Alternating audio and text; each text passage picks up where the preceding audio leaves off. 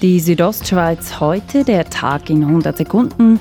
Im Studio ist Oliver Limacher. Die Bündner SVP hat einen neuen Präsidenten. Die Delegiertenversammlung in Jenins hat den Trimiser Gemeindepräsidenten und Grossrat Roman Hug gewählt. Es ist jetzt für mich nicht eine riesige Belastung, weil ich habe mir das vorher sehr genau überlegt und ich habe mir, habe mir ein genaues Bild gemacht, was jetzt auf mich zukommen wird. Roman Hug tritt die Nachfolge von Heinz Brandt an.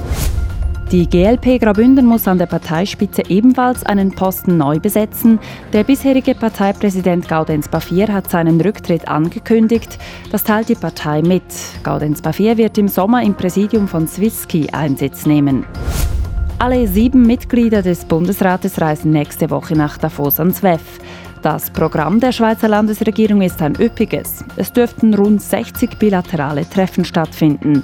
Bundespräsidentin Simonetta Sommaruga eröffnet den Großanlass am kommenden Dienstag gemeinsam mit WEF-Gründer Klaus Schwab. Sommaruga trifft sich auch mit dem US-Präsidenten Donald Trump, sofern er denn wirklich auch kommt.